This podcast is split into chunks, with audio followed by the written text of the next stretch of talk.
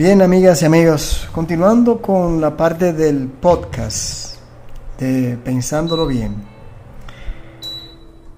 hemos querido traer a colación un tema que es muy común, que se da en nuestras comunidades residenciales, donde por lo regular tenemos el compartir común de entre eh, personas, ¿verdad? Me refiero, por ejemplo, a convivir en los residenciales, edificios y también eh, lugares donde hay diferentes viviendas que se comparten eh, zonas comunes. Yo vivo convencido de que el dominicano no sabe vivir, o una gran parte, eh,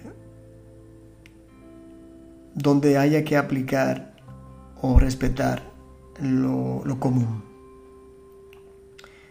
Por ejemplo, eso lo vemos mucho en los apartamentos donde existen lo, de acuerdo al reglamento de la ley de condominios, donde usted está obligado, usted tiene una unidad, ¿verdad? Un, de apartamento, donde usted es propietario de ese, de esa unidad o unidades.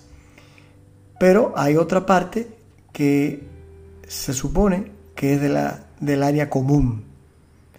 Y eso se se, se, asume que debe ser disfrutado de manera igualitaria por cada quien de los que convivan en ese residencial o edificio de apartamentos que esté bajo el régimen de la, del condominio, de la ley de condominio.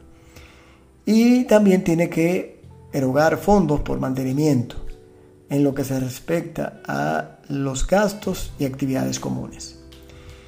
Lo primero que usted comienza a tener el inconveniente cuando vive en esta manera y que es la forma en la que hoy día, a diferencia de años, de años en el que mi generación creció eh, viviendo en casas y barrios y urbanizaciones, es como vive la gran parte de los dominicanos, eh, o al menos una parte de la clase media que conviven en edificios, les repito, bajo la ley de condominios, donde se rige bajo ese, ese tipo de, disposiciones, en las que usted tiene que respetar, indico, la parte común de, ese, de esa zona.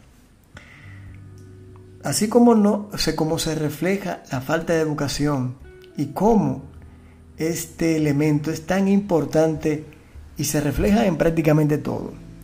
Lo primero es que usted tiene personas que no respetan en cuanto a la buena convivencia con los demás. Eh, compran en apartamentos, pero entonces no pueden vivir con personas. Porque si usted quiere vivir, no puede convivir de manera común. Entonces usted lo que tiene que adquirir una vivienda para usted solo. Como es lo normal. Claro, no todo el mundo tiene esa capacidad hoy día. O eh, vivir en estos residenciales donde hay viviendas, donde hay casas. Y, pero van a lo mismo, porque ahí vas a someterte a un aspecto de comunidad. Aunque tú vives en una casa, tú tienes tu patio, tú puedes hacer lo que tú quieras con ese, con ese entorno. Fuera de lo que sí es un área común donde puede haber un parque, una piscina, eh, y evidentemente las, las vías de acceso, que sí son partes comunes. En el edificio es mucho más difícil porque tienes, estás encuadrado en un espacio pequeño y hay personas que entonces no tienen el temperamento, la actitud ni la condescendencia hacia los demás. Entonces se le hace difícil eh, manifestar la empatía o el respeto por los demás. Tienes también el problema de que muchas veces hay personas que, por ejemplo, eh, se mudan a un residencial a un edificio de apartamentos bajo la ley de condominios y tiene un parqueo. Acorde, usted compró un apartamento que nada más tiene un parqueo o compró un apartamento que tiene dos parqueos. Ah, pero usted tiene cuatro vehículos. Ah, entonces, ¿cómo hacemos? Bueno, si usted sabe que usted está comprando algo donde solamente hay dos parqueos, pero usted tiene cuatro vehículos o tres, sabe que hay uno o dos que o va a tener que venderlos o va a tener que dejarlos afuera. Pero usted no puede hacer que los demás se acomoden a la situación suya, porque se, se asume que usted ha establecido o se ha establecido a las reglas de juego. Entonces por eso vemos muchos problemas que se dan en los residenciales. Mire, casi nadie eh, acoge ese tipo de compañías de mantenimiento, porque la brega que se toma es mucha, mi hermano. Primero, que tú no tienes hora para resolver los problemas que se surgen en el mismo.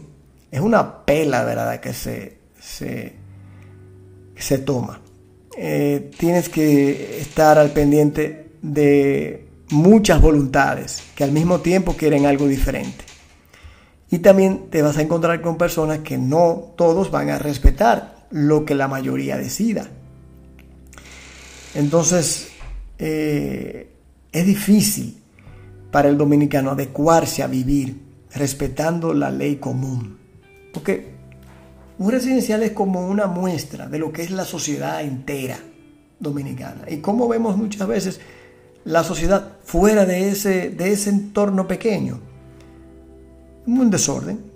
La gente no respeta reglas, la gente no respeta los semáforos, la, gente semáforos, la gente no respeta la vía por donde va el otro, eh, y así un sinfín de cosas.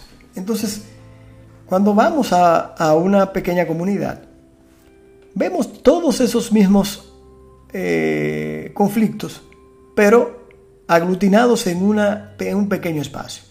Y por eso usted ve que hay situaciones engorrosas que se dan. Gente que se pone enemiga del otro y son vecinos, que generalmente es tu primera familia y a la quien tú vas a acudir antes que a cualquier otro porque son los más cercanos. Entonces, a veces hay personas que optan y hacen el sacrificio de mudarse en una casa eh, solo o mudarse en lugares donde usted va a tener al menos que poder de decisión en ese espacio más amplio que un apartamento o un departamento. Entonces, eh, hay gente que le gusta estar, vivir en el conflicto. En vez de subsanar las cosas, allanar las cosas. Entonces buscamos la manera de cómo embromar al otro, de cómo llevarle la contraria al grupo, porque yo soy mengano o fulano, o porque simple y llanamente tengo ese espíritu de contradicción. Pero si usted lo busca, por más que le dé vuelta y patale, es el tema de la educación lo que, lo que prima ahí, o lo que falta. Eh, y se los digo, o sea, aquí se han dado casos de muertes por lucha de parqueos, porque llegó un vecino, que llegó un amigo, un familiar, no le dice, no, mira, no te parques ahí, o no te parques cerca de la entrada, porque quien va a entrar o a salir no va a poder.